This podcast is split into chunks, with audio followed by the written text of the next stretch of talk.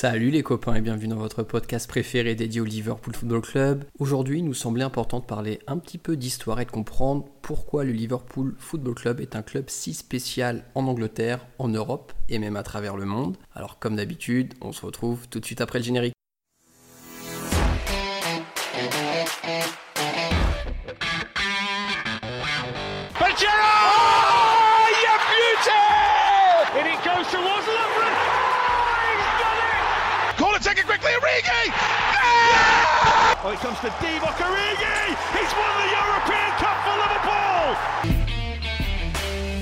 Bonjour à toute la francophonie qui s'intéresse de près ou de loin au Liverpool Football Club et bienvenue dans ce 13e épisode de Copain.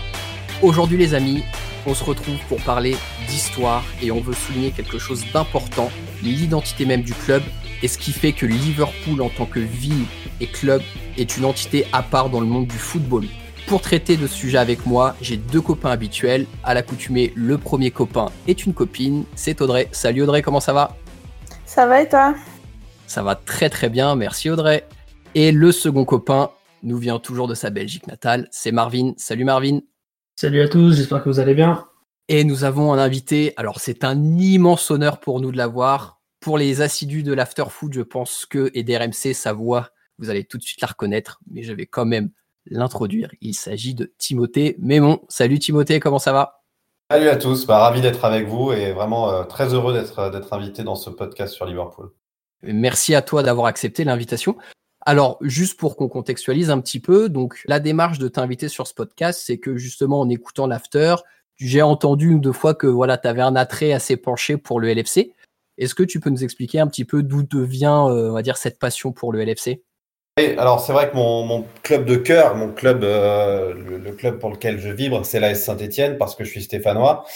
Mais euh, je suis intéressé au foot euh, assez tôt. J'avais voilà 8-9 ans. Et j'ai cherché un petit peu dans, tous les pays les clubs qui ressemblaient un peu à mon Saint-Etienne. Et, et, je me suis mis à aimer l'Atlético Madrid, je me suis mis à aimer le Torino et en tout cas, à, voilà, suivre ces équipes-là avec intérêt, euh, être fan, c'est pas le mot. Il y avait Liverpool aussi pour euh, ce qui était de l'Angleterre. Liverpool, j'ai compris qu'il s'était passé quelque chose là-bas qui ressemblait beaucoup à ce qui s'était passé chez moi euh, dans les années 70, dans les 60-70, avec une industrie qui cassait la gueule, des gens qui ont dû serrer les dents, se serrer les coudes.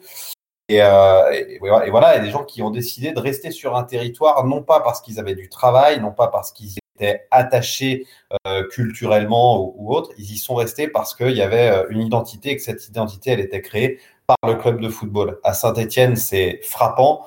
Je l'ai dit mille fois, mais je suis persuadé que Saint-Etienne, qui est aujourd'hui une ville de 400 000 habitants, dans le football dans les années 70 serait aujourd'hui une ville de 80 000 habitants euh, totalement totalement déserte et les gens sont restés à Saint-Étienne euh, parce que même s'il y avait plus de boulot, même si les mines avaient fermé, même si les, les, grandes entreprises comme Manu France fermaient, eh bien les gens sont restés par attachement à l'identité à Saint-Étienne. J'ai perçu que c'était la même chose à Liverpool, donc ça a encore un peu plus euh, mon, mon intérêt pour pour Liverpool et puis la finale contre Alaves, le match de dingue, euh, mmh. la victoire 5-4, euh, un, un, truc fabuleux où, où j'étais devant mon écran, où je savais que bah, j'étais plutôt derrière Liverpool parce que j'aimais bien cette équipe. Je suis totalement tombé amoureux de cette équipe, amoureux de cette ambiance, de cette identité. Et à partir de là, j'avais 18 ans, j'ai commencé à, m'informer un peu plus, à m'y intéresser. Mon frère cadet avec qui je partage euh, la passion du euh, s'y est intéressé aussi. On s'est dit tiens, est-ce qu'on irait pas à Anfield pour le Boxing Day? Et de fil en aiguille, euh, complètement mordu euh, de l'ambiance, du maillot, de ce que ça représente, euh, voilà, et de l'importance de ce club dans, dans cette ville aussi. Je vais te poser une question qui est un petit peu à part de notre sujet, mais toi qui suis de très près Saint-Etienne, euh, le chaudron, c'est quand même une ambiance qui est très réputée sur la scène euh, française. Est-ce que la première fois justement que tu es allé à Anfield, à Liverpool, que tu as assisté à un match, est-ce que tu as été impressionné par l'ambiance comme tu as pu voir de belles soirées euh, sur Geoffroy Guichard? Oui, on, enfin, j'ai été, j'ai été scotché. Je m'en souviens, m'en souviens très bien de ce premier match avec mon frère à côté de moi. On était en latéral, pas très loin du cop, le You'll Never Walk Alone t'attends comme un, comme un gamin. Ouais, j'ai, été scotché. Très sincèrement, j'ai été scotché. Mm -hmm. Après, il faut être franc. Euh, ça remonte à peut-être 16 ou 17 ans en arrière, cette aventure-là. Et depuis, Anfield s'est un peu éteint, à l'image de beaucoup de grands stades européens comme, comme, comme Barcelone, par exemple, qui sont des stades devenus tristes parce qu'il y a énormément, énormément de touristes le week-end. Et puis, c'est des stades qui retrouvent leur vie en semaine. Euh, donc, j'ai plaisir à y retourner en semaine quand c'est possible. Pour le Boxing Day, c'est partagé. Il y a des familles, mais il y a aussi beaucoup de touristes. Mhm. J'en fais partie. Donc, euh, donc, voilà. Très bien. Merci Timothée pour nous avoir expliqué d'où vient ton attrait pour le LFC. Alors, très chers auditeurs, euh, afin de pouvoir vous expliquer un peu pourquoi Liverpool en tant que ville et club est vraiment différent de ce qu'on peut trouver autre part euh, en Europe dans vraiment les, grosses cylindrées. On a décidé de faire une première partie pour contextualiser les choses parce qu'il y a forcément une partie historique qui est liée à la ville et qui explique aujourd'hui la position du club euh, par rapport à la société anglaise et par rapport à sa position sur le football européen. Pour débuter cette partie, on va parler des belles heures de Liverpool. Alors on va remonter quelques dizaines d'années en arrière. Audrey, je te laisse la main pour nous présenter cette première partie. Ouais, on va dire plus que 10 ans, ça va être un petit voyage dans le temps qu'on va, va faire là. Il faut se rendre compte qu'à une certaine époque, donc euh, au 19e, 20e siècle, euh, Liverpool, c'est la deuxième ville d'Angleterre euh, derrière Londres. Donc c'est euh, vraiment un poumon économique de, de l'expansion économique de l'Empire britannique. Elle doit, Liverpool doit ça en fait tout simplement à, à son activité d'industrie manufacturière, donc grâce aux ports et aux docks. Pour juste remettre un peu les choses dans le contexte, le bureau des douanes de la ville de Liverpool est le plus gros contribueur d'impôts du pays euh, à cette époque. Donc euh, c'est pour se rendre compte un petit peu de la dimension économique que euh, avait Liverpool à cette époque-là. D'autant plus que c'était une énorme ville pour l'époque. il y avait quelques 850 000 habitants.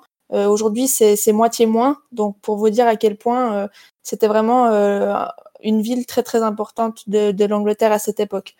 Euh, c'est une ville qui n'a pas été épargnée par la, la, Deuxième Guerre mondiale, forcément. Les Allemands avaient très très bien compris l'importance de la ville. Et donc, euh, et donc voilà, c'est une ville qui, a, qui était euh, vraiment dans son âge d'or, à son apogée dans les années 30, qui, qui a vécu ce, cette guerre qui a dû se reconstruire et qui ensuite a commencé à avoir un déclin à partir des années 70, 80. vraiment, c'était les années difficiles pour, pour Liverpool.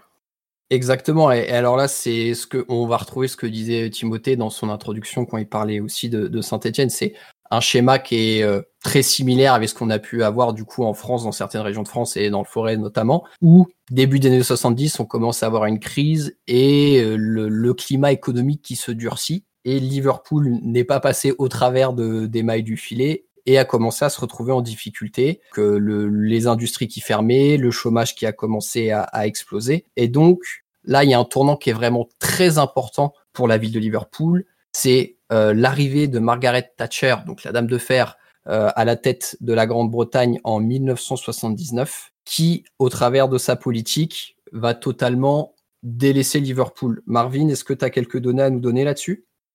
Euh, oui, en effet, donc euh, durant l'arrivée de Thatcher à la tête de l'Angleterre, euh, elle travaille, enfin elle travaille, elle se met un petit peu en, en marche pour justement tout ce qui est le travail minier, etc., qui est quand même quelque chose de très important en Angleterre, et notamment envers les docks de Liverpool, qui leur a assuré une certaine pérennité au niveau de la ville et qui a permis de se reconstruire aussi en après-guerre.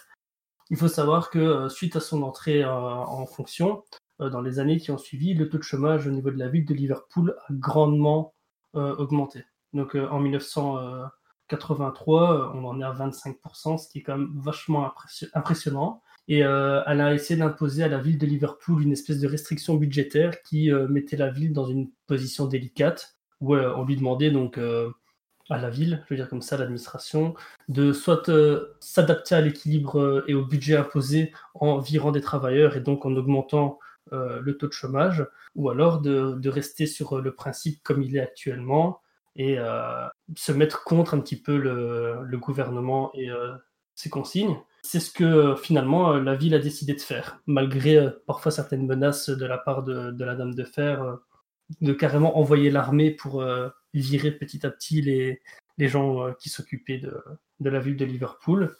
Il y a quelque chose qui a, été euh, dit, mais assez rapidement par, euh, par Audrey, euh, sur l'importance de Liverpool. On se rend pas compte, nous Français, parce que on est un peu auto-centré et puis on n'a pas une vision très précise de, de, la géographie des pays. Liverpool est le seul port anglais sur l'Atlantique. C'est le seul très grand port. Il y a Blackpool qui est un port important, qui est un peu plus au nord. au sud, toute la côte anglaise, euh, toute la côte britannique, en fait, est, est bouffée par le pays de Galles. Et ensuite, on revient en Angleterre, euh, plus au sud, à partir de Bristol. Et euh, ce sont que des villes très, très moyennes. Donc, c'est la seule entrée de, de, l'Atlantique sur le territoire britannique.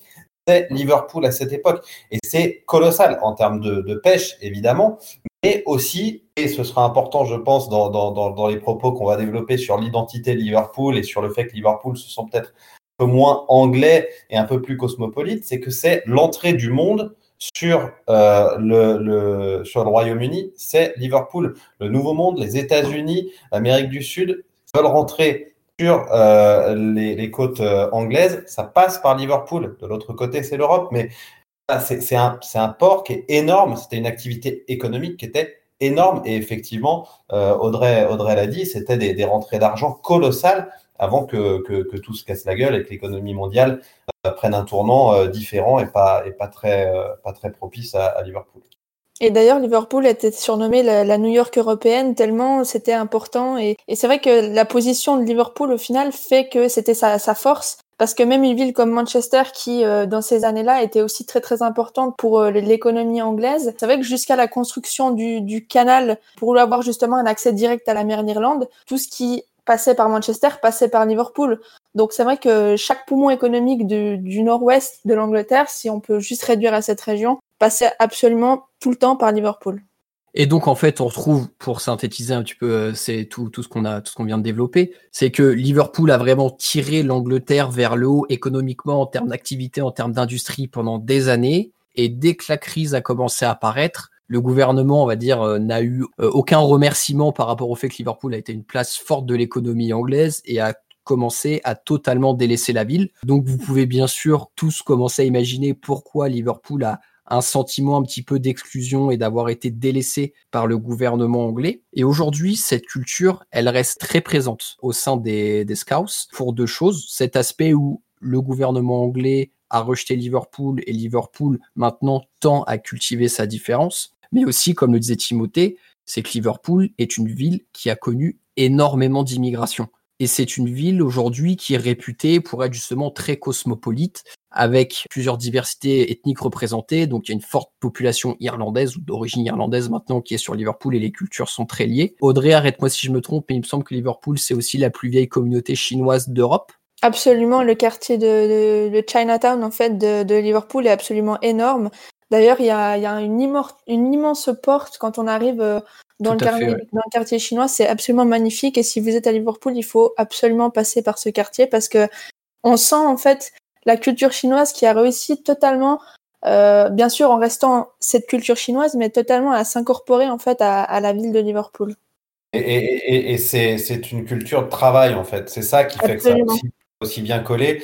Euh, je suis stéphanois et on a un, on a un Marvin qui est d'origine polonaise. On a eu beaucoup, beaucoup à Saint-Etienne euh, d'immigrés euh, polonais, également du, du Maghreb. Et ce qui fait que ça marche bien à Saint-Etienne ce qui fait que la mixité sociale, c'est pas juste un concept bobo, mais bel et bien un truc qui fonctionne à Saint-Etienne et euh, ça existe aussi à Liverpool avec, comme tu l'as dit, de nombreuses communautés très différentes mais qui cohabitent très bien ensemble sans aucun problème ou presque, parce que c'est euh, des gens qui se sont retrouvés autour du travail, du plaisir du travail, de la fierté d'appartenir à une entreprise, de travailler pour une entreprise ou pour la nation. Et, et, et ça, c'est extrêmement important pour souder les gens. Et donc, après cette période, enfin pendant et après la période justement Thatcher, de par son gouvernement, a commencé à délaisser un petit peu la ville, euh, la ville a commencé à avoir une très mauvaise connotation en Angleterre et c'est justement ce qui a aussi commencé à donner un œil critique de la part de toutes les villes anglaises envers Liverpool parce qu'il y a la criminalité qui a augmenté, le taux de chômage bien sûr qui a augmenté aussi et donc Liverpool était devenu un peu la ville indésirable au sein du royaume. Et donc, on arrive sur quelque chose qui est très ancré au sein de la culture des habitants de Liverpool, c'est que les habitants de Liverpool le disent eux-mêmes, ils se sentent plus européens qu'anglais.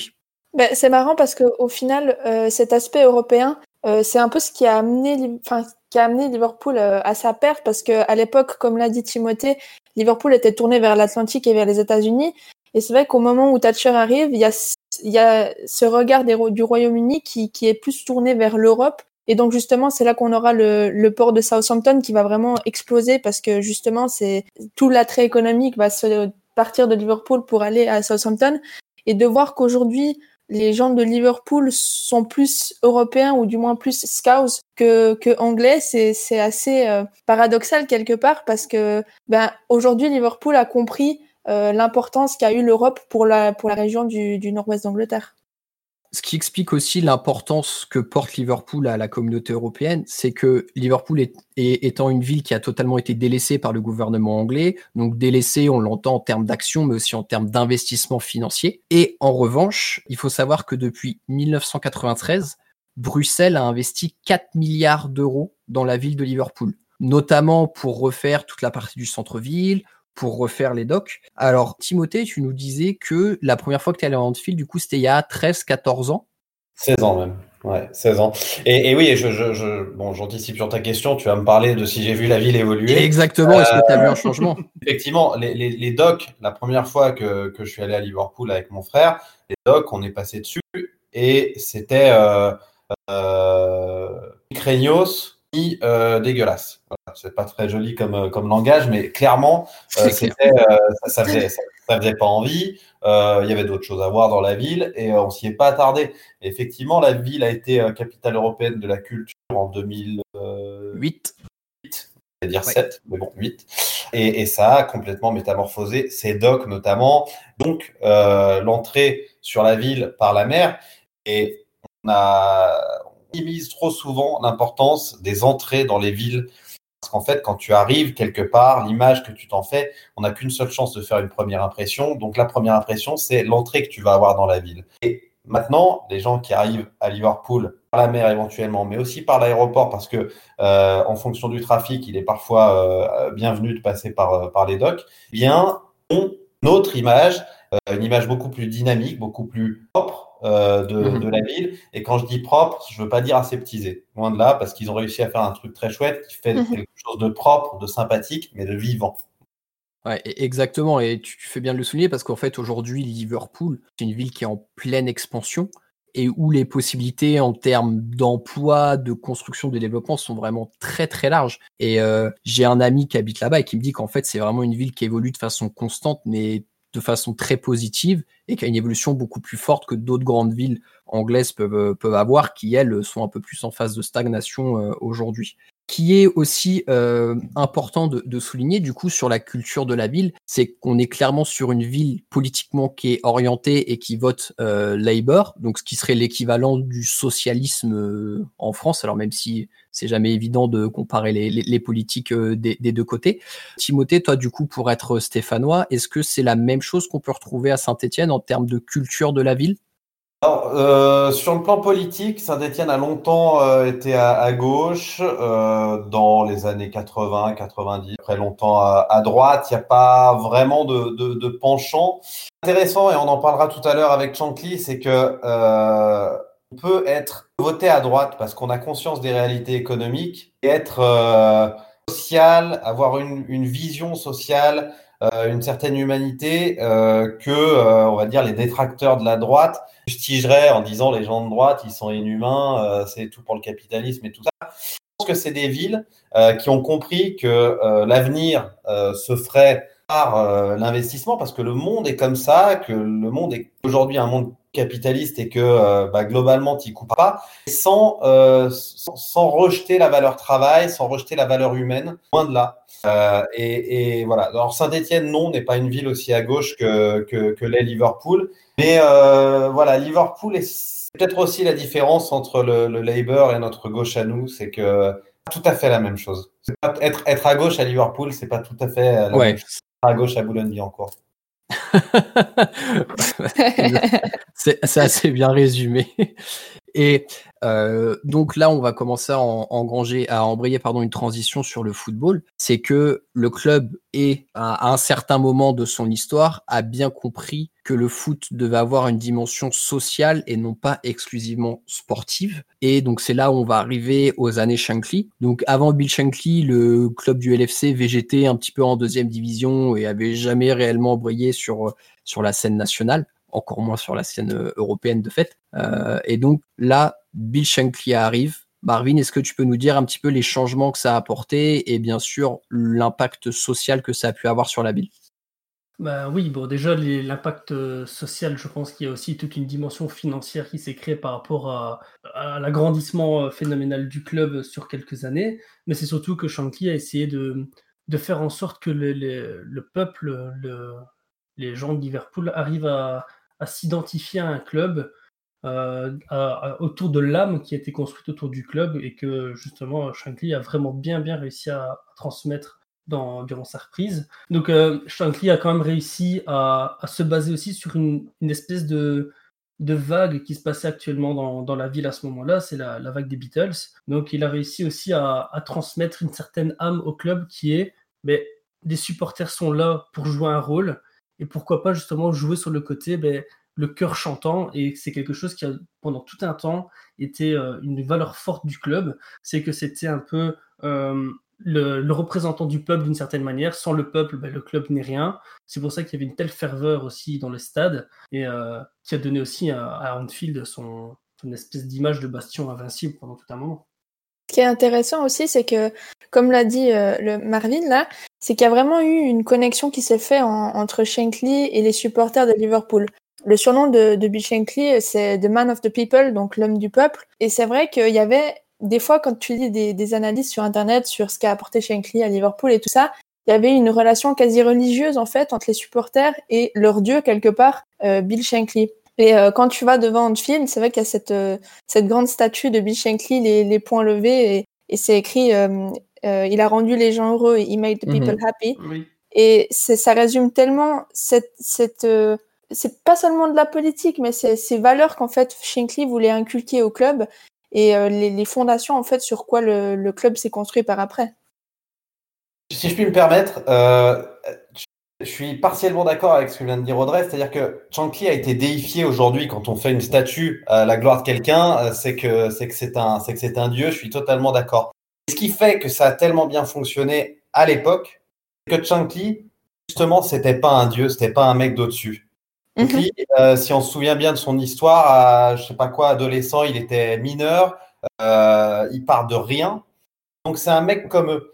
Et voir le club évoluer, grandir, porter un mec comme Chankly, c'est-à-dire par le, mec qui, euh, des années avant, faisait le même boulot de manard que les supporters de Liverpool, c'est ça qui a rendu l'attachement aussi énorme. C'est peut-être justement parce que ce n'était pas un dieu, parce que c'était pas quelqu'un mhm. au-dessus, parce que c'était pas euh, le manager comme on, comme, on, comme on le voit maintenant, parce que c'était pas euh, un, animal médiatique.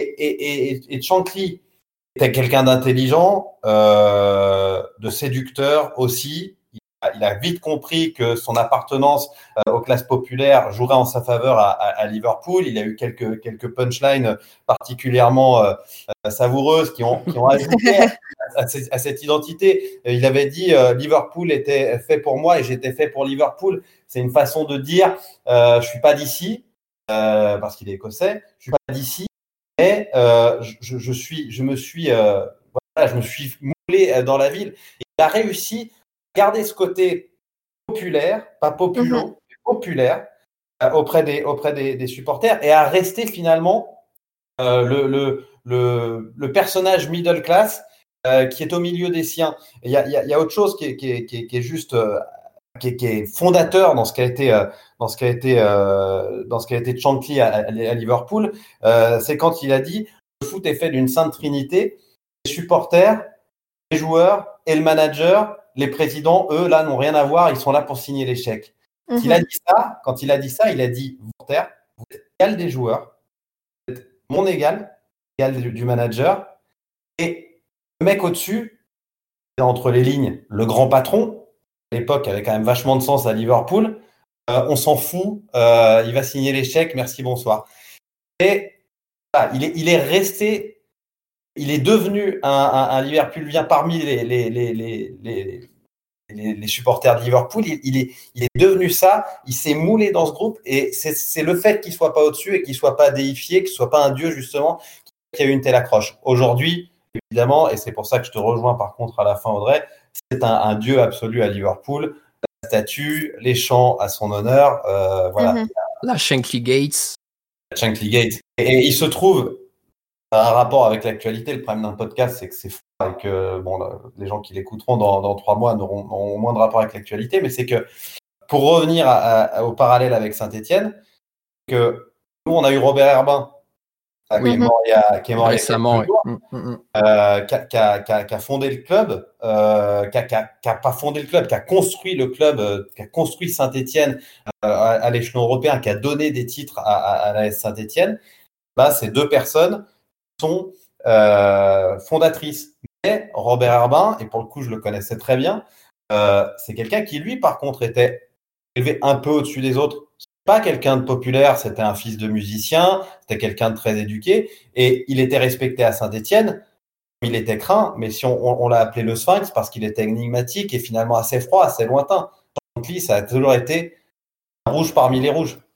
Tout à fait. Là où Shankly a été incroyable, c'est que son arrivée au club et le moment où il a commencé à redresser le club, ça a coïncidé avec la période justement l'économie commençait à dégringoler et où la ville se retrouvait en difficulté. Et lui, clairement, sa communication, comme vous l'avez tous très bien dit, c'est qu'elle a été orientée vers les supporters. Ce qui fait que, en montant le club, il s'est vraiment euh, mis dans la poche tous les supporters et le club a vraiment pu avoir des fans très engagés vraiment derrière le club parce que clairement en temps de vache maigre ça a été quelque chose qui a peut-être permis à la ville de supporter un peu mieux euh, ce qui se passait et voilà euh, de les difficultés à trouver quelque chose à mettre dans l'assiette, à trouver du travail et euh, tout ce qui peut aller avec avec la dégringolade. Et donc ça c'est vraiment primordial et c'est Shankly qui a posé les bases du club tourné vers son peuple au sein du LFC. Et donc après, Shankly a eu des successeurs. Donc Shankly a commencé à bâtir les succès du club. Son successeur a été Bob Paisley, Paisley qui bien sûr a travaillé avec Shankly, donc euh, on, reste sur la même ligne. Audrey, est-ce que tu veux nous dire quelques petits mots sur le passage de Paisley au club en tant que ben, manager? Comme tu l'as dit, euh, c'était c'est un homme qui a travaillé avec Shankly, donc euh, c'était pas quelque chose qui allait changer totalement le visage de, Liverpool. à l'époque de, de, Shankly, il avait créé ce qui s'appelle la boot room. C'est là où il se retrouvait avec tous ces hommes, que ce soit Fagan, que ce soit Bennett, que ce soit Paisley, justement pour parler de cet aspect euh, tactique vraiment très très entraîneur. Et, euh, et, Paisley, en fait, euh, en, neuf saisons à la tête du club, il gagne 20 trophées.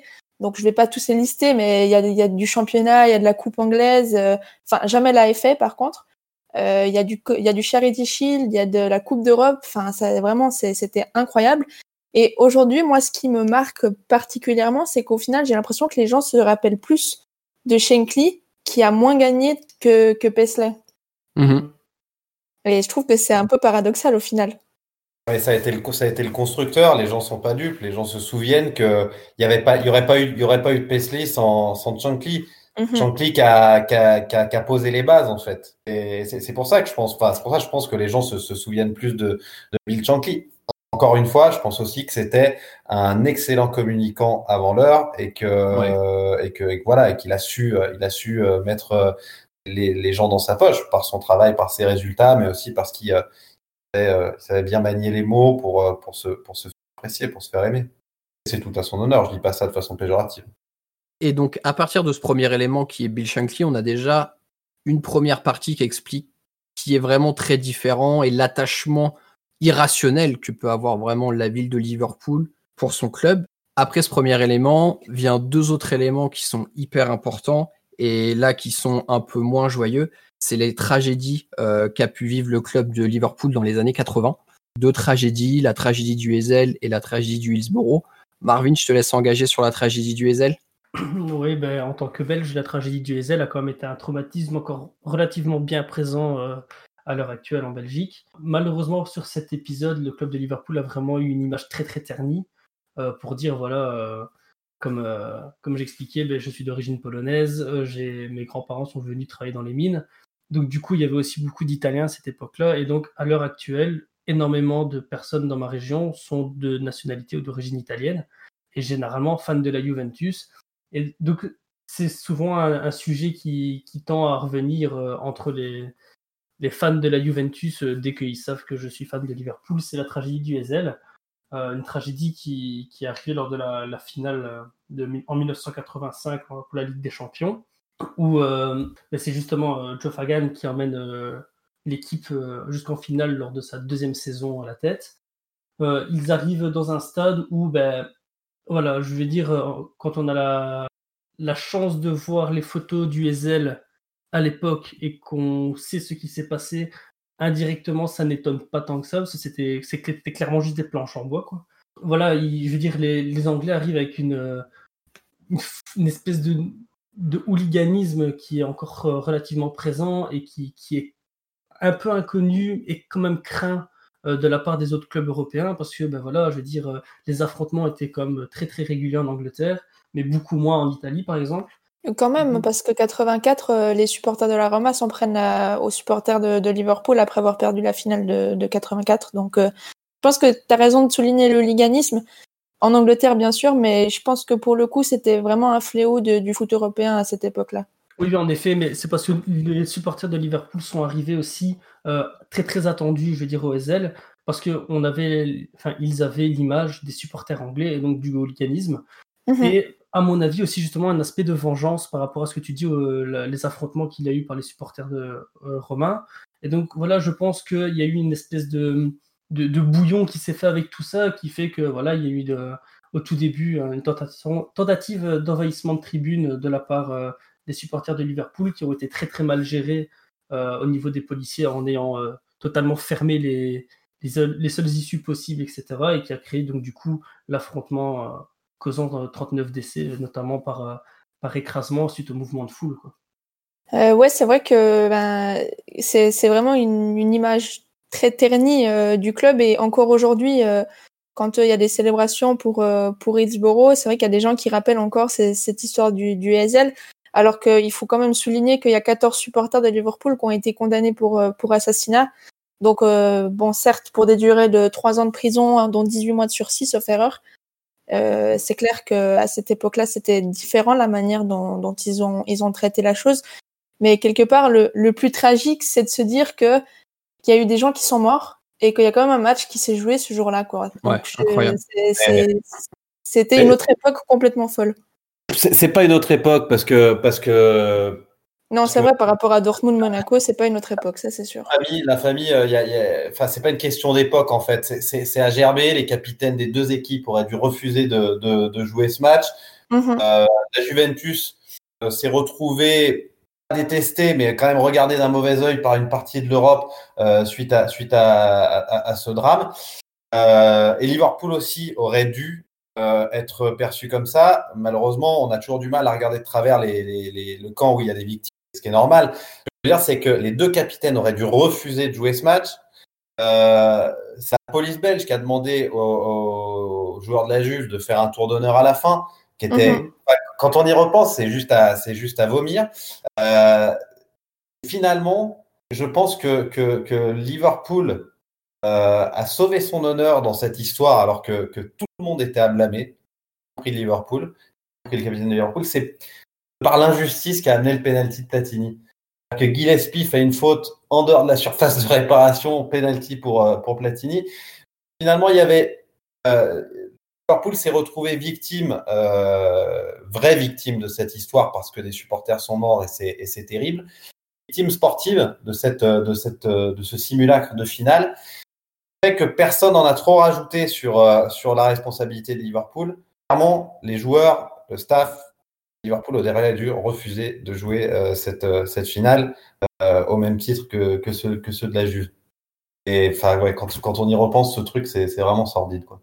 Moi, j'ai une une de France Football qui me reste en tête et qui va un petit peu nuancer ce que tu as dit, Timothée, dans le sens où en 2005, après qu'ils aient gagné la Ligue des Champions, je me rappelle de la couverture de France Football, c'était Gérard Dangrand, et le titre, c'était Une fierté retrouvée par rapport un petit peu, tu sais, justement, c'est ce que c'était 20 ans après le SL. Et il disait que euh, le club avait un petit peu redoré son blason par rapport à, euh, aux événements qu'il y a eu 20, années plus tôt. Et donc j'ai l'impression quand même que il y a certaines euh, personnes, en tout cas certains journalistes, qui gardent un œil peut-être un peu plus critique sur, sur le LFC tout le monde, tu peux pas sortir de cet événement sans avoir un, un œil extrêmement critique sur Liverpool, sur la Juve, sur l'organisation de ce match, sur, en fait, euh, la police belge, sur tous les acteurs de cette rencontre. pas sortir de ça sans, avoir une forme de, détestation et de, de ouais, de, de, nausée pour, euh, pour ces gens-là.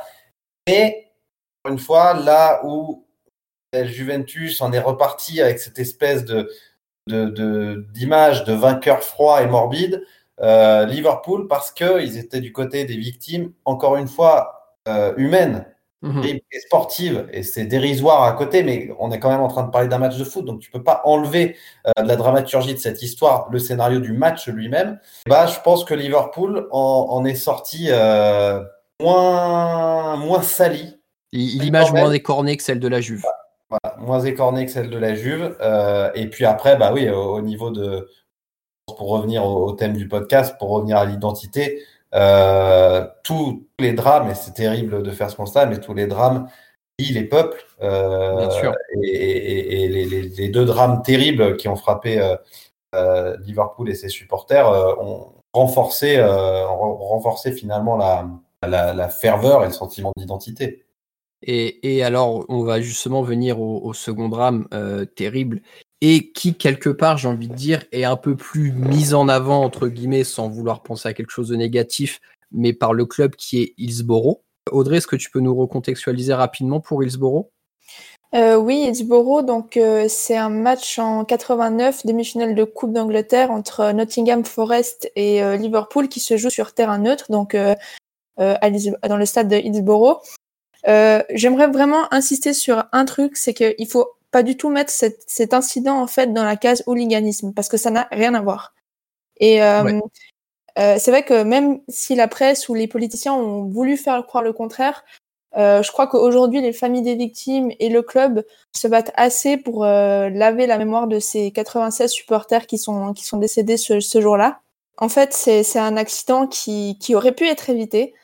Euh, c'était à l'époque, donc en, 89, le, le, le, stade de, de, Hillsborough, il a été partagé en deux. En fait, euh, les, des tickets ont été alloués à chaque club, vu que c'était en terrain neutre. Le stade a plus ou moins été euh, partagé moitié-moitié. Sauf que au niveau de la répartition des tourniquets, donc pour entrer dans le stade de Hillsborough, c'était pas du tout égal. Nottingham avait 60 tourniquets pour rentrer dans ces 25 000 places à peu près, tandis que les secteurs de Liverpool ne bénéficiait que de 23 tourniquets. Donc je vous laisse imaginer euh, 23 tourniquets, enfin pour faire entrer 24 000 personnes dans 23 tourniquets en un laps de temps euh, réduit, étant donné qu'à l'époque les gens aimaient bien euh, boire leur bière euh, le jusqu'au, enfin retarder le moment où ils allaient entrer dans le stade jusqu'à la aux dernières minutes. Toujours aujourd'hui. Hein. Et oui, totalement. Ça, ça, on ne relève pas ça aux Anglais. et c'est vrai qu'à un moment, il y a eu vraiment une grosse congestion au niveau de ces, ces tourniquets. Euh, ça a poussé la sécurité à faire une bêtise en, en ouvrant euh, une grille à côté qui a fait encore plus rentrer de supporters. Au final, tous les supporters se sont engouffrés dans la seule et même entrée qui a fait qu'il y avait euh, beaucoup trop de personnes dans sur en fait le stade il y avait endroit un endroit qui était en bas et une terrasse en fait fallait prendre des escaliers sur aller sur la terrasse et l'endroit en fait qui était le plus proche du terrain, c'est là où tous les gens ont été congestionnés, que ce soit contre les grilles, que ce soit contre contre les grosses barrières qui étaient euh, parce qu'à l'époque c'était des places debout, donc euh, vraiment les gens ils se s'entassaient et, euh, et on connaît le, le, drame qui a qui a fait perdre la vie donc à, à 96 supporters. Comme Audrey explique, on dit que c'est l'événement n'a rien à voir avec le hooliganisme et en effet, mais le problème c'est que la rencontre a été abordée comme si ça allait être une, oui, mais d'où le terrain neutre. Mmh oui, mmh voilà, c'est ça. Et en fait, euh, les, les, les, autorités en place à ce moment-là s'attendaient vraiment à, à, voir arriver euh, une bande de supporters, comme on voit le film Hooligan euh, avec Elijah Wood, où limite on avec des débats de baseball, etc., ce qui n'a pas été le cas. Mais ils ont quand même, se sont quand même occupés du match comme tel, et ils ont été submergés par des, au final, des, des situations que je ne pense qu'ils n'avaient pas vraiment essayé de prévoir. Enfin, ils n'avaient pas prévu de base.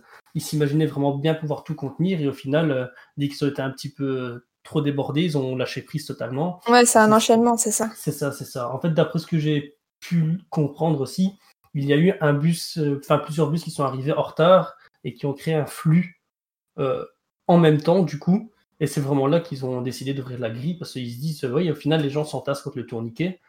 et voilà, c'est ça qui a, ça euh, fait que déplacer le problème, c'est ça? C'est ça, c'est vraiment ça. Et je pense que par rapport à ça, je veux dire, euh, et malheureusement, le traitement que le club a eu suite à cette tragédie, c'est on a vraiment payé la mauvaise image qu'on a peut-être pu euh, obtenir suite à la tragédie euh, du Ezel, par exemple. Et il y a aussi euh, un autre facteur qui peut expliquer euh, ce qui s'est passé. Euh, donc Audrey, tu as énormément toi de données sur euh, Hillsborough parce que tu as fait un, un gros travail dessus pour tes études, si je dis pas de Mhm. bêtises. C'est ça. Euh, Il y a justement, tu m'as mis une petite donnée où il y avait une problématique aussi de faux billets qui avait été remontée et qui posait problème. Ouais, bah, cette époque-là, la fin des années 80, c'est, vraiment le, la, la fièvre au faux. Et c'est vrai que pour ce travail euh, scolaire que j'avais dû faire pour mon bac, j'avais interviewé le, le chef de la sécurité des- du stade des, des Young Boys de Berne. Il était en poste donc de 81 au début des années 2000. Euh, le, le stade en fait du, du Vangdorf, donc euh, l'ancien stade des, des Young Boys, avait accueilli la finale de la Coupe des, des vainqueurs de coupe, donc euh, la C2 à l'époque. Et donc c'était une, affiche entre le Barça et, et la Sampdoria. Et lui, ce qu'il me racontait en fait, c'est que les gens avaient tellement peur d'avoir euh, un, un faux billet. Donc déjà ça, il y avait énormément de panique autour du stade. Et à l'époque, il n'y avait pas ce contrôle électronique comme on peut avoir aujourd'hui. C'était vraiment euh, je déchire le billet et va, va te mettre dans ton bon secteur. Et euh, il me disait à cette époque-là, il y a eu facilement 2000 voire 3000 personnes en trop dans le stade, donc c'est absolument énorme. Et il m'a raconté qu'il y avait justement un supporter de la Sampdoria qui était tombé d'un balcon à celui d'en dessous, mais comme les gens étaient tellement en fait euh, regroupés et agglutinés, bah, il avait rien eu du tout et, et il s'en sortait super bien pour le coup. Mais c'est clair qu'il y, y avait cet aspect justement de de, de l'envie d'être au stade, même euh, quitte à avoir à, à des, faux, quoi. Et donc voilà, cette deuxième tragédie a bien sûr contribué dans la douleur à forger l'identité du club. Ça, c'est une chose qui est très très forte. Et là, on va se retrouver une nouvelle fois lié à Margaret Thatcher parce que au-delà de la tragédie en elle-même et du nombre de personnes décédées euh, dans la tragédie d'Hillsborough, il y a eu toute la gestion du gouvernement anglais et de la presse à côté qui a été cataclysmique et qui a très concrètement rendu les habitants de Liverpool verts de, enfin rouges de rage, écœurés. Enfin vraiment, c'est encore aujourd'hui une blessure qui est, qui est encore ouverte. Timothée, est-ce que tu as quelques éléments euh, à ce sujet? Euh, ce, qui est, frappant, euh, c'est que effectivement, tu l'as dit, c'est dans le, ce drame d'Hillsborough plus que celui du Hazel et dans l'identité des, supporters aujourd'hui. Euh, il est évoqué dans certains chants très importants qui sont qui sont chantés à, Liverpool. Je pense à ce chant là qui commence justement par the Gate. I've heard the copite calling. Et, et- et il parle, il parle de, de- du drame d'Hillsborough euh, dans, ce, dans, ce, cette, dans cette chanson qui est, Mhm. qui est finalement, euh, quand on va au stade, on s'aperçoit que c'est peut-être bien plus l'hymne. euh, enfin, elle a beaucoup plu cette chanson aux supporters, donc c'est presque devenu plus l'hymne de Liverpool que You'll Never Walk Alone. Mais, mais c'est essentiel. Et, et comme je te le disais, moi, je suis allé plusieurs fois à, à Anfield pour des Boxing Day. Et il y a encore, il y a encore dans les, dans les bars avant le match, après le match, des quêtes qui sont faites euh, pour récolter des fonds euh, pour les familles de victimes, pour défendre euh, ceux qui ont été euh, accusés étant fauteurs de troubles et responsables à tort aux yeux des supporters euh, de, Liverpool.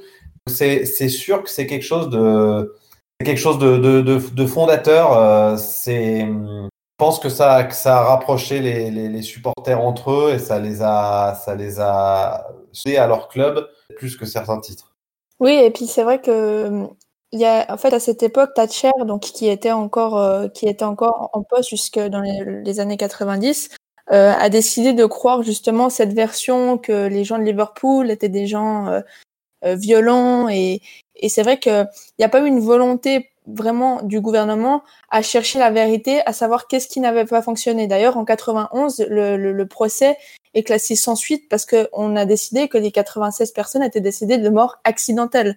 Donc, euh, il a fallu attendre euh, 2012 et euh, les excuses publiques de David, de David Cameron, à l'époque Premier ministre, pour justement rouvrir toute l'enquête. Et c'est vrai que c'est c'est impressionnant de se dire que bah, ça fait maintenant passer 30 ans que ça s'est passé et euh, les, les, les, familles attendent toujours la justice. Donc, euh, ouais, c'est, je, on peut pas se mettre à leur place parce que on, on sait pas ce qu'ils vivent au fond d'eux. Mais euh, c'est, c'est clair que la gestion dans son ensemble, euh, elle est, elle est, elle est vraiment cataclysmique, comme tu l'as dit. Et ce qui prouve encore que le club a renforcé son identité autour de ça, vous le savez tous très certainement, mais maintenant il y a le un 96 qui est euh, cousu derrière chaque, enfin au niveau de la nuque de chaque maillot pour montrer que c'est vraiment quelque chose qui est important. Ouais, vas-y Timothée. Ah, j'allais le dire, j'allais le dire, ce, ce chiffre 96, euh, Étienne, euh, un chiffre euh, qui revient sur les produits marketing, c'est 76, c'est quand même étonnant, on a, gardé le, chiffre d'une défaite. Et, euh, mais, mais ce 96, euh, effectivement, il y a énormément de produits marketing non officiels que tu trouves autour du, euh, autour du Danfield qui, qui arborent fièrement fièrement, ou en tout cas avec, euh, avec respect, avec souvenir, euh, ce, ce, chiffre du, du, nombre de, du nombre de victimes. C'est voilà quelqu'un quelqu'un qui ne connaîtrait rien à l'histoire de, de, de, Liverpool et qui arriverait aux abords d'Anfield d'un soir de match, se dirait qu'en 96, probablement que Liverpool a dû gagner euh, un triplé ou, un, ou ouais, bien sûr. quelque chose comme ça. Alors, alors c'est vraiment devenu un chiffre ralliement des, des des supporters de Liverpool. Mhm, mhm. Carrément, carrément, je trouve un, signe de ralliement de la ville parce que les, les, les, fois où j'étais à Liverpool, je veux dire, euh, j'ai l'impression que aussi bien les supporters d'Everton sont du côté de Liverpool, alors qu'on connaît quand même la rivalité, certes relativement plus amicale que, que dans d'autres derbies ou quoi que ce soit. Mais euh, je trouve qu'on a, on a toute une ville ici qui est derrière ce, ce, ce combat. Quoi. L'autre aspect euh, aussi euh, qu'on doit évoquer, c'est la, la, particularité de Liverpool qui ne vend plus le journal euh, The Sun parce que justement, au suite de, de, cette tragédie de Hillsborough, on va dire que très brièvement, le Sun avait relayé des informations totalement fausses qui discréditait les supporters et les habitants de Liverpool et vraiment qui euh, leur adossait une honte très importante par rapport à ce qui avait été fait dans le stade euh, où des personnes étaient décédées. Toujours aujourd'hui, vous ne trouverez en théorie aucun magazine de Sun à Liverpool. Et pour ceux qui ont eu l'opportunité d'y aller, euh, quand vous prenez des taxis sur les devantures de, de magasins ou quoi que ce soit, vous avez des autocollants Don't Buy the Sun et c'est la seule ville en Angleterre où vous ne devriez pas trouver normalement d'exemplaires de ce journal, entre guillemets. Ramasser de merde, tu peux le dire si tu veux. Donc ça, c'était un deuxième pilier qui a vraiment encore plus renforcé la culture du club qui est très indépendante par rapport à ce qu'on peut avoir en Angleterre. Et maintenant, ce qui est intéressant, c'est de se pencher un petit peu sur ce qui se passe aujourd'hui. Parce qu'aujourd'hui, donc les, les, temps ont changé. Le, les dirigeants du club ne sont plus anglais, même plus britanniques. Euh, donc on appartient aujourd'hui à des propriétaires qui sont américains. On a un entraîneur qui est allemand. Et pourtant, une chose est sûre, c'est que ils ont tous compris que l'identité Labour euh, du club et d'être très tourné vers les fans, c'est quelque chose de primordial. Et il y a d'ailleurs euh, Peter Moore, donc le big boss du LFC, qui a déclaré récemment dans El País. D'ailleurs, je ne sais pas pourquoi une interview à El País, mais peu importe, j'ai pas compris. Il disait le succès de Liverpool se base sur le socialisme. Toi, quand tu entends ça de la part du big boss Timothée, qu'est-ce que ça t'inspire? Ça m'inspire ce que j'ai dit tout à l'heure sur, euh, sur le socialisme, euh, comme il peut être perçu euh, en Angleterre, qui est, qui est, différent de ce qu'on de ce qu'on perçoit nous.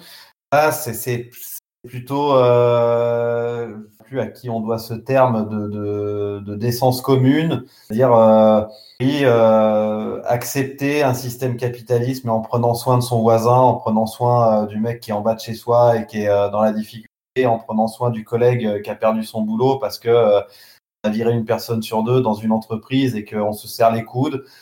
cette notion d'union, un peu, on parle d'union, c'est les syndicats, les syndicats son union, comme ça existe aux États-Unis, comme euh, existaient les, unions de transporteurs, les choses comme ça. Euh, mais, oui, Liverpool est une ville qu'on a bavé à plein de titres sur le plan économique. Les gens ont compris qu'ils n'y arriveraient pas tout seuls. Tu parlais tout à l'heure de Thatcher, ce qui, a créé cette fracture aussi entre Liverpool et l'Angleterre de Thatcher, c'est que Liverpool était une ville qui faisait grève, fait grève pendant, pendant des mois. Les gens se sont retrouvés à crever la dalle. Et euh, Thatcher était, comme tu l'as dit, la dame de fer. Dame et de fer. Les, ça la faisait pas, faisait pas plier, quoi. Loin de là.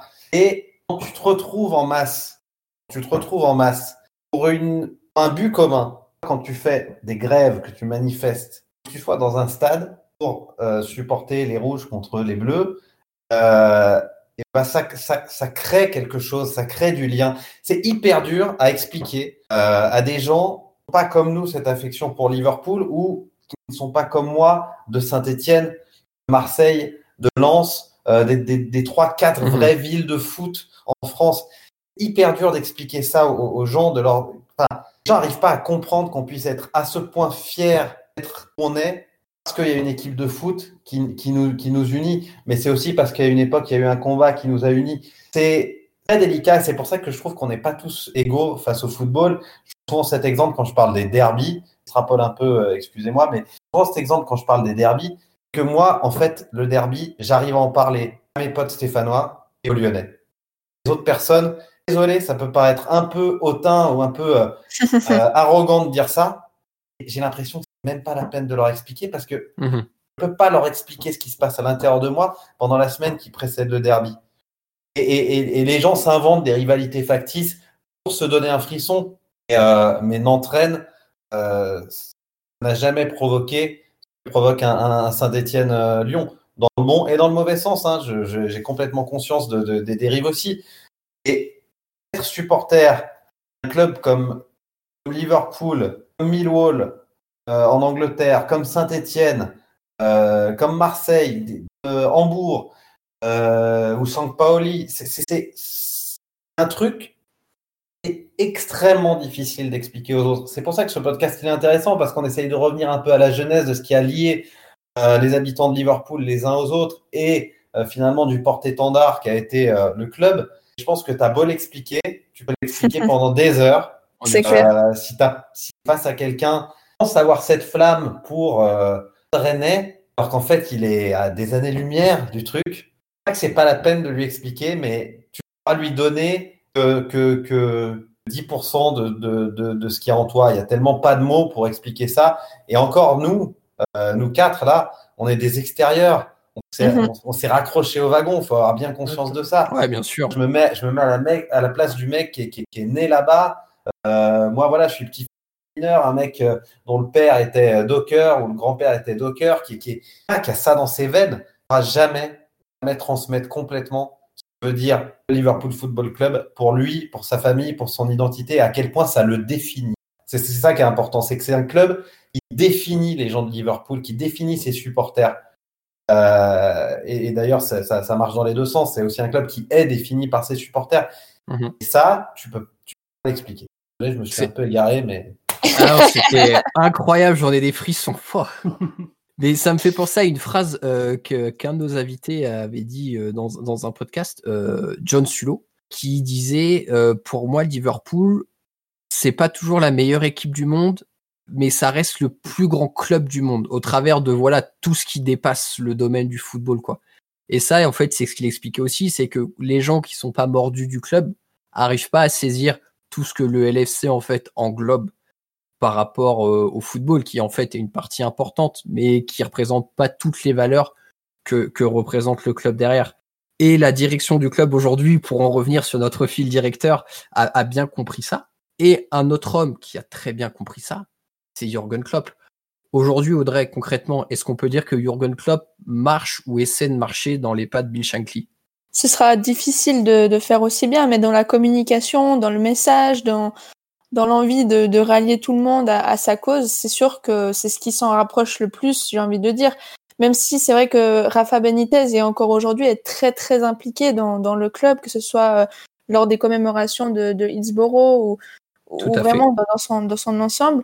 C'est vrai que, que Klopp, euh, par ses messages, ça peut être juste deux phrases, mais quand il dit « moi je voterai jamais à droite », ou quand il, il critique le, le, le vote du Brexit, ça résonne mais dix fois plus fort auprès des, oreilles des supporters de Liverpool qu'auprès de, de vraiment de la ville, qu'auprès de n'importe quel autre supporter de Liverpool ailleurs. Et ça, ça rejoint vraiment ce que, ce que disait Timothée tout à l'heure. C'est que être supporter de Liverpool, c'est une chose, mais être supporter de Liverpool à Liverpool, c'est, encore autre chose.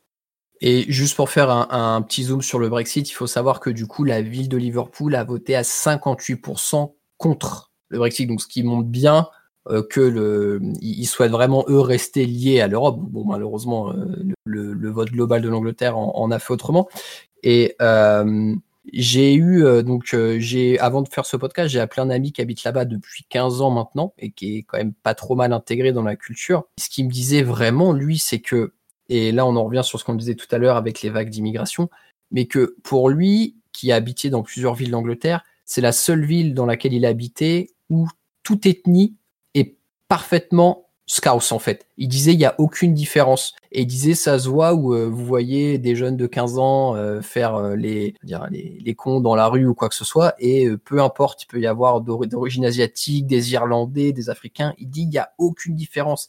La ville vit très bien comme ça. Ce qui m'expliquait derrière ça, c'est que la ville veut cultiver encore cette différence et que maintenant ils font tout leur possible pour essayer de prendre un petit peu à contre-pied euh, le reste de l'Angleterre et vraiment euh, à contre-pied aussi le, gouvernement à travers euh, leurs votes, leurs engagements politiques qu'ils peuvent avoir quand ils ont la, possibilité de, s'exprimer. Il y a un élément dont on doit parler et qui est très important, on l'a un petit peu abordé, je crois, c'est l'association Spirit of Shankly.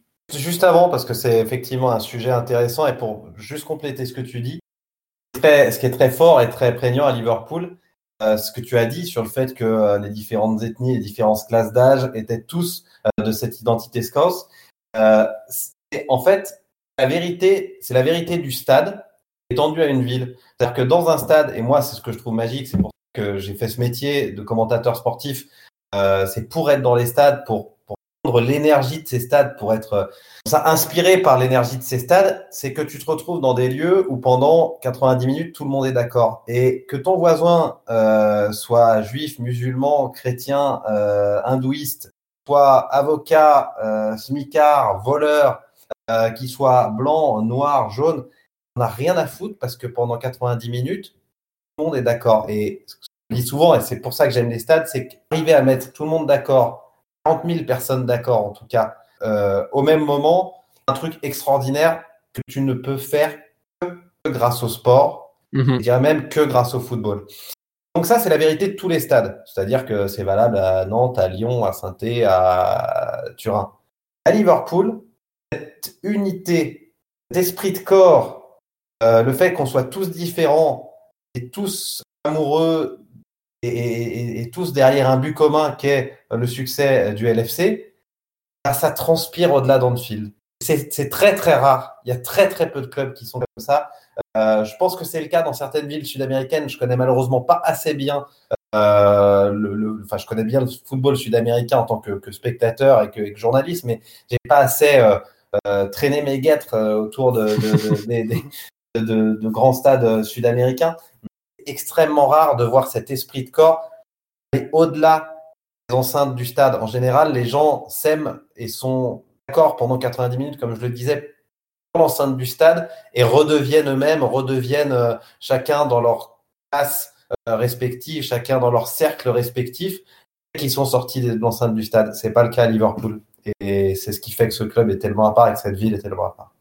Et il y a un autre élément du coup euh, dont, je voulais qu'on parle, c'est euh, donc l'association de supporters Spirit of Shankly, qu'on en a déjà parlé un petit peu dans, un podcast précédent, mais c'est aussi quelque chose qui est très important parce que Spirit of Shankly a un poids qui est relativement fort par rapport à certaines décisions que peuvent prendre le club.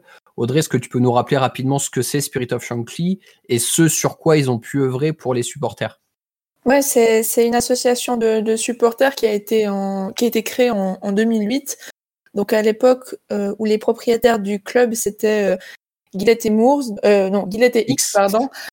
Et euh, c'est vrai qu'on en a parlé récemment dans, dans un podcast, mais c'était en fait le, l'association qui a été créée pour euh, faire entendre la voix et la grogne de, de, tous les supporters, peu importe d'où on soit, et euh, qui mène des actions, que ce soit à Anfield ou, ou en déplacement, les, plus importantes sont logiquement euh, donc à l'époque de justement X et Gillette où euh, euh, le, Spirit of Shankly était totalement contre ses propriétaires parce que voilà, il y avait un, manque de, vérité dans les actions qui, allaient, qui étaient entreprises par rapport aux objectifs qui avaient été donnés.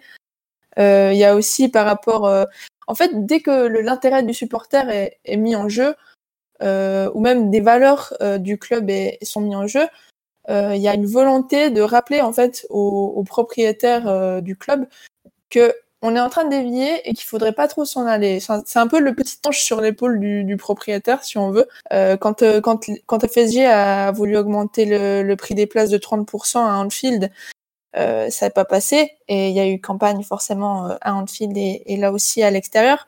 Euh, finalement, rétropédalage de FSG pour justement dire non, on va pas augmenter les places, on, on gèle le, prix et, et, on verra à l'avenir. Il y a aussi eu très très récemment, là c'est d'actualité, quand euh, FSG a annoncé euh, se servir de, de du, du, système gouvernemental pour prendre en charge le, le, le salaire des salariés du club. Euh, quand on est une institution comme le Liverpool Football Club, je pense pas que les, les aides gouvernementales soient mises en place justement pour aider ce, ce genre de structure. Donc euh, là aussi, le, le, Spirit of Shankly a, a, directement sonné un peu l'alarme en disant hey, Pep, je pense pas que vous allez faire ça. Et le, club, deux jours plus tard, communiquait pour dire que finalement, ils n'allaient pas utiliser les, aides du gouvernement. Donc, c'est, je pense que c'est quelque chose qui est très très important dans la vie du club et c'est quelque chose qui peut quelque part se faire qu'à Liverpool parce que justement, il y a, y a, cet aspect social dont on a parlé euh, depuis tout au long de, de ce podcast, tout simplement, qui est très important et il faut que ce soit les gens du peuple et des supporters qui le rappellent aux, personnes qui voudraient euh, emmener Liverpool un peu sur euh, le mauvais chemin. Et je trouve que cette, euh, cette péripétie très récente là sur les du coup les, les indemnités de chômage partiel dont a voulu bénéficier les propriétaires du club, elle est hyper enrichissante et elle soulève beaucoup de choses parce que foncièrement d'un point de vue purement économique, on peut se dire bah, Liverpool paye très certainement beaucoup d'impôts, enfin de taxes en Angleterre. Mhm. Donc au titre d'une entreprise, parce qu'on rappelle que voilà, un club de foot aujourd'hui, ça reste quand même une entreprise où les propriétaires euh, veulent faire des bénéfices, et ça se passe plutôt pas trop mal pour l'FC de, ce côté-là d'ailleurs. Donc au titre d'une entreprise, le LFC cotise et peut prétendre à. Sauf que là, on parle du LFC, on parle d'une identité, d'une identité qui a été modeste, qui a été ouvrière, qui a souffert par le passé, et c'était juste impensable pour les scouts de se dire on affiche des bénéfices records cette saison-là, et on va aller voler entre guillemets dans l'argent de la caisse de l'État, sachant que en plus ça a été euh, publié que bon l'Angleterre avait quand même du mal euh, et se voyait pas très bien pouvoir financer toutes les demandes de, chômage partiel euh, par le club. Et donc c'est là où vraiment Spirit of Shankly a un impact très fort, c'est que il veille à préserver cette identité du club qui bien sûr est comprise par les propriétaires, mais bon les Américains sont là et ont plutôt un style capitaliste, on va dire, dans leur management. Donc même s'ils essaient de s'adapter à la culture du club, il est toujours bon d'avoir un garde-fou de temps en temps et de pouvoir les ramener euh, sur, euh, sur le droit chemin. Toi, euh, ce serait intéressant d'avoir ton point de vue, Timothée, là-dessus. Quand il y a vu la communication du LFC, justement, sur les événements très récents, de dire on va bénéficier des indemnités de l'État, t'en avais pensé quoi dans un premier temps? En fait, c'est un problème qui est, qui, est, valable pour Liverpool, mais qui est valable pour, pour beaucoup de clubs dans toute l'Europe, dans le monde entier. Donc, vrai que euh, le football brasse énormément d'argent et que euh, ça peut être perçu comme un peu indécent de dire on va aller euh, taper dans des aides qui sont quand on parle de chômage partiel, quand on parle de choses comme ça, ça c'est complètement antinomique avec avec le monde du football. On se dit le monde du football c'est beaucoup d'argent et le chômage partiel c'est pour les petites gens. Donc il y a, un problème. Après, c'est vrai que c'est un peu c'est un peu béotien de voir les choses comme ça parce que dans les clubs, il y a aussi des gens qui euh, qui gagnent pas euh, incroyablement bien leur bien leur vie. Euh, euh voilà, il y a, des, un club, c'est fait. Il y a des cuisiniers, il y a des des lavandières, il y a enfin voilà. Donc il faut avoir conscience de ça. Après, je voilà, je parlais du, du, du groupe Spirit of Chankly. Je trouve que le rôle de garde-fou est très bien pense que c'est euh, important d'avoir ça, particulièrement à Liverpool. Dont je me méfie dans ce genre d'organisation, ce sont les, les, supporters qui finissent par s'aimer plus eux-mêmes qu'ils n'aiment le club. Mm -hmm. a, a, permis d'éviter euh, des choses, de garder le plus possible un football, enfin un, stade le plus populaire possible. Ils jouent très bien leur rôle de garde-fou, mais euh, on sait très bien que dans cette organisation, il y a deux branches. Il y a un peu modérés d'anciens qui veulent voilà simplement euh, euh, voilà jouer jouer ce rôle de modérateur, être un peu euh, une interface et un contrepoids à la vision capitaliste américaine de, de, la direction. Puis il y a une autre partie qui est un peu le club c'est nous. Ça existe dans tous les clubs. Mm-hmm. Tous les clubs, c'est pas une spécificité Liverpool et de, et de. C'est vrai qu'un club, c'est ses supporters, mais c'est vrai aussi que le football a changé. C'est vrai aussi qu'il faut avoir conscience du monde dans lequel on vit euh, et que et que voilà, le, le, une fois, le plus important, c'est l'institution. Et souvent, ces, ces supporters-là, en disant ceux qui s'aiment plus qu'ils n'aiment le club lui-même, des gens qui, derrière la protection de l'institution, ne défendent finalement qu'eux-mêmes. Ça, mhm. je m'en méfie un petit peu. Et ce qu'il faut savoir aussi, c'est que c'est pour ça que j'aime bien parler de Spirit of Shankly parce que c'est très lié aussi avec la politique locale. Et euh, ce que j'avais lu justement dans un papier euh, de l'équipe qui avait fait un bon article sur Liverpool, euh, c'est que il y a donc quelqu'un qui s'appelle Yann Byrne, on va le dire à la française, par exemple, qui fait partie de la direction de Spirit of Shankly, mais qui est aussi très engagé dans la ville politique, dans la ville politiquement, donc qui est parti Labour et euh, d'ailleurs qui a été élu député, je crois, en fin d'année dernière. Donc euh, qu'on voit que vraiment tout est lié entre ce qui est inhérent au club, la ville, le club en lui-même, les décisions qui sont prises, et, que en effet, euh, c'est là où Timothée, tu as raison, faut toujours rester vigilant à ce qu'il n'y ait pas certains jeux de pouvoir ou des choses comme ça qui puissent se mettre en place et qui viendraient derrière à desservir le club ou l'intérêt global du club. Je lisais aussi dans, dans, cette, dans cet article, il y, a, il y, a, différentes personnes de Liverpool qui parlent et qui expliquent que, donc, qui considèrent être les Scouts parti Labour pur et dur, eux sont totalement opposés à tout le merchandising qui est propre au LFC et qui en fait n'achètent pas justement les maillots, que ce soit euh, à, l'époque d'Adidas, Warrior, New Balance et très certainement encore moins euh, dès la saison prochaine avec Nike, et euh, qui restent vraiment eux préfèrent acheter des t-shirts indépendants euh, ou quoi que ce soit. Est-ce que vous avez un autre club euh, en tête où il y a des supporters qui seraient un petit peu euh, similaires dans le comportement à vraiment essayer de boycotter le merchandising inhérent C'est United, c'est à, United où les, où les, les, les supporters quand les places ont augmenté ont fondé un autre club, ouais. Ouais, on fond... non, on fondait un autre club, puis ils ont remis le maillot euh, originel jaune et vert, là, ça, c'est jaune et vert. C'est ça, ouais, jaune et vert, c'est ça. Et, ils allaient supporter les, les, les U16 en, en, jaune et vert. Euh, bah, c'est typiquement, typiquement un peu ce que, ce, que, ce que je pointe du doigt en, en disant attention à pas s'aimer plus qu'on aime le club. Euh, c'est si tu fais ça, si tu décides de, de, de, de, de te mettre en jaune et vert pour dire nous, on, on aime, on aime le Manchester euh, d'il y a 50 ans et tout ça, déconnecté de la réalité, tu ne sers plus le club. Mm -hmm. Tu ne sers plus le club. Tu n'es plus une voix de plus dans un COP. Alors certes, c'est ce que je dis est paradoxal parce que, parce que je suis contre ces places hors de prix qui, qui ont détruit les, beaucoup d'ambiance en Angleterre, euh, à commencer par Tottenham, qui est une catastrophe absolue. Mmh. Euh, quand tu voyais l'ambiance qu'il y avait euh, au, à White Hart Lane et, et, et le, le, magnifique écran qu'ils ont fait, hein, c'est un, un, superbe, superbe stade mmh. qu'ils ont fait maintenant, mais c'est plus le même endroit. Enfin bref, euh, revenons à nos moutons.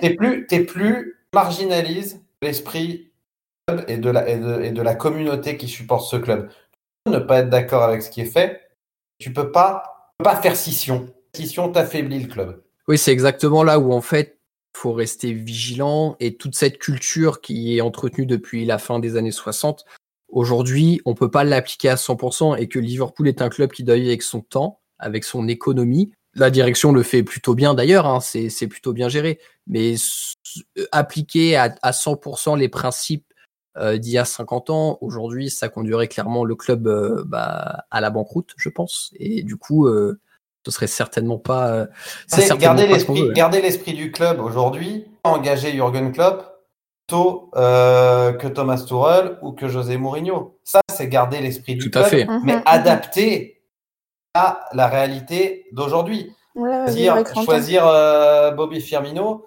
plutôt que euh, que que, que d'aller euh, que d'aller choisir un mec euh, clinquant euh, qui repartira deux ans plus tard. Que par exemple, aimant bien l'Atlético, j'adore Agüero mais il avait, il aurait rien eu à foutre à, à, à Liverpool. Il ouais, tout à fait. Il y, a, il y, a, des choix qui sont faits. Euh, voilà, le, le, fait de garder une certaine continuité, même si euh, personne ne sera jamais Gérard et, et qu'on a voulu le présenter comme tel, mais garder cette espèce d'identité euh, d'un 8 qui sait tout faire, qui est, une, qui, est, qui est, capitaine et tout ça, ça c'est gérer Liverpool à l'heure d'aujourd'hui en gardant l'arrière-goût d'autrefois. Tu ne vas pas faire du 100% hier. Le football est plus le même, le monde est plus le même. Et, euh, aujourd'hui, si on est heureux de voir Liverpool euh, en haut du classement de, de, Première Ligue, c'est parce que Liverpool s'est adapté mmh à un système capitaliste. Et euh, bah, n'en déplaise à, à, beaucoup, que comme ça que tu, tu gagneras quelque chose. Alors, effectivement, mais à jouer en division amateur et tu vas supporter le club de ton quartier très chouette aussi. Je, joue pour un club de quartier qui est le plus vieux club de Saint-Etienne, qui s'appelle Côte C'est autre chose, mais pas demander aujourd'hui à la Saint-Etienne ou à Liverpool euh, de fonctionner complètement comme hier. Il y a être attaché aux valeurs et être passéiste. Ce qu'il faut, et Liverpool l'a bien compris, rester attaché à ses valeurs, mais pas rester dans le passé les copains, je pense qu'on a plutôt fait le tour de, tous les sujets qu'on voulait traiter, mais du coup, je vais profiter d'avoir euh, Timothée pour euh, te poser une dernière question. Comment tu, la vois la prochaine saison pour euh, Liverpool? Alors, au-delà du contexte quarantaine, match à huis clos, tout ça, tout ça. Mais une des questions qu'on se pose, c'est est-ce que la Klopp, il est arrivé au pic du cycle qu'il a avec son équipe est-ce que ça va dégringoler ou est-ce que tu penses qu'il y a encore une ou deux belles saisons qui attendent derrière? Non, non, non, je pense pas. Enfin, je suis, optimiste, peut-être, euh, peut-être pas objectif. Non, je pense, je pense qu'il y a encore des, il y a encore des belles choses à vivre. Euh, il y a, des relèves, il y a des jeunes joueurs, euh, Alexander Trent Arnold, le, petit Nabi Keita. Il y a, voilà, l'effectif se renouvelle. Je fais confiance à, à Klopp là-dessus. après, euh, ce titre de cette année, pas comment il sera obtenu, je sais pas comment il sera célébré. Très dur quand tu gagnes un titre d'en gagner un autre l'année d'après, de garder les crocs, euh, comme on dit. Je dis qu'il y a peut-être un point positif à espérer de la terrible situation euh, que le monde entier vit. Attention, je prends toutes les pincettes nécessaires. on, parle que, on parle que de football, mais enfin voilà, vous avez compris. Peut-être que titre sera inscrit euh, sur le palmarès de Liverpool, mais euh, que, que, ce groupe-là se sentira peut-être jamais légitime. Alors pas légitime de ce titre, mais si tu veux pas célébrer un titre, euh, si t'as pas, euh, pas les, déchaînements de supporters et tout ça, c'est pas vraiment un titre. Une ligne à ton palmarès, mais elle n'a pas une signification incroyable. Tu peux te dire que ça pourrait motiver euh, ce groupe-là pour l'année prochaine pour mhm. essayer d'aller chercher un second titre mais euh, dans les règles de l'art, en jouant 38 journées et en, dominant tout le monde. Après, ce qui me rassure, c'est que je trouve que la concurrence euh, en Angleterre, eh bien, enfin voilà, les, clubs vraiment concurrents de Liverpool pour les années à venir me paraissent euh, des ornières, pratiquement tous autant qu'ils sont. je pense mhm. que le cycle, le cycle de City est pour le coup bel et bien terminé. Chelsea va pouvoir recruter à nouveau, mais ils vont être au début d'un projet, pas à maturité d'un projet. Arsenal, j'en parle même pas, c'est des cas. Et United. À United, ils vont euh, probablement perdre euh, un ou deux joueurs importants, et puis c'est un espèce de, de, de marasme ambiant. Euh. Ah, donc je, je, vois pas, je vois pas vraiment de, de grosses cylindrées qui puissent gêner Liverpool. Liverpool sera peut-être pas aussi hégémonique l'année prochaine qu'ils l'ont été cette année, mais, mais je, ouais, je suis assez optimiste pour un pour un titre. Je devais aller couvrir pour RMC le, le match du titre. J'avais oh. dit ça. Euh, je peux assurer que quand le confinement est tombé, euh, partie des choses auxquelles j'ai pensé. Et, ah, tu m'étonnes. Un petit peu, un petit peu amer. Je devais faire les deux matchs, la, la, confrontation contre euh, City. Hmm. S'il n'y avait pas eu de victoire de, de, Liverpool contre le match suivant, qui devait permettre de assurer le titre. Euh, donc voilà, donc c'est bien les boules et j'espère pouvoir vivre ça l'année prochaine. On espère tous pouvoir vivre ça l'année prochaine. C'est pour ça que c'est hyper important l'année prochaine de, se débrouiller, même si c'est en tout début de saison, au milieu de saison, pour aller voir un match et s'être dit, euh, j'ai vu cette année, j'ai vu un des matchs de, l'année du titre. du vrai titre. Ouais, je voulais juste revenir sur ce que tu disais pour la saison prochaine parce que j'ai parlé avec pas mal de potes qui sont, euh, enfin là-bas natifs, et en fait, je leur disais, mais pour vous, qu'est-ce qui se passera Admettons que la saison soit pas terminée, qu'on donne le titre au club comme ça. En fait, ils disaient qu'ils l'avaient tous super mal vécu au début. Parce que se dire, euh, ouais, pourquoi gagner comme ça après 30 ans, c'est horrible. Et maintenant, ils sont plus dans la démarche de se dire, ce sera un titre avec euh, un petit astérix. Et quand dans 30 ans on ira regagner, mais on ira regarder, mais pourquoi on a donné le titre à Liverpool alors que le championnat n'a pas été terminé? Ah bah c'est parce qu'ils avaient 25 points d'avance. Et donc là maintenant ils sont vraiment dans cet esprit-là à se dire que de toutes les manières dont on nous donne le titre, en gros, euh, on sera heureux et on, se pavanera. Et ce qu'ils me disaient, c'est qu'ils sont hyper confiants pour l'année prochaine parce que le challenge, c'est de recoller à United. Et ça, c'est vraiment hyper présent dans la tête de tout le monde, de recoller aux 20 titres. Et je pense que pour le club, c'est un bel objectif qui est atteignable l'année prochaine. C'est possible. En tout cas, moi, pour cette année, c'est intéressant ce que tu dis. Je n'avais pas cet écho. Euh, moi, de loin, euh, je sais pas, j'arrive pas à imaginer que le titre aura le même goût et, et, et j'ai pas, j'ai pas de solution sur les reprises, les non-reprises de championnats euh, divers et variés. Mm. Mais tu as 25 points d'avance, manque, manque 3 pour être mathématiquement champion. Euh, si la première ligue a du bon sens, ne font jouer qu'un match de plus, jouer le match de Liverpool. Euh, et basta. Basta, juste, juste pour, légiti pour légitimer, pour dire ils sont champions, auraient été champions coronavirus ou pas, ils été champions, tu leur fais jouer un match à huis clos, euh, tu choisis un match de la, je sais pas quoi, de la 33e journée ou de la 35e journée au hasard contre une équipe qui a rien à gagner, qui a rien à perdre. Euh, clairement, un match, hein, semi-arrangé où tout le monde sait que ce match-là, il est pour permettre à Liverpool euh, d'être d'être champion. Juste ils sont tellement à ça, ils attendent depuis tellement longtemps. C'est une communauté de supporters tellement importante en Angleterre. Donne-leur ça, même s'il a huis clos, machin, que les gens puissent dire. Pas toujours un connard euh, pour, pour, pour, pour, répondre Ah ouais, mais Liverpool, euh, ils ont été champions, mais mathématiquement, ils n'étaient pas champions.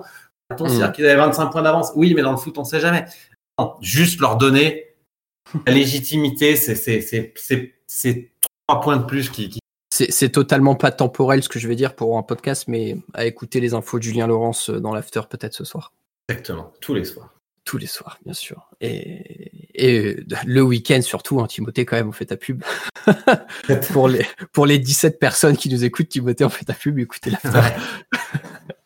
en le mois d'août, le week-end, quand les autres sont pas là.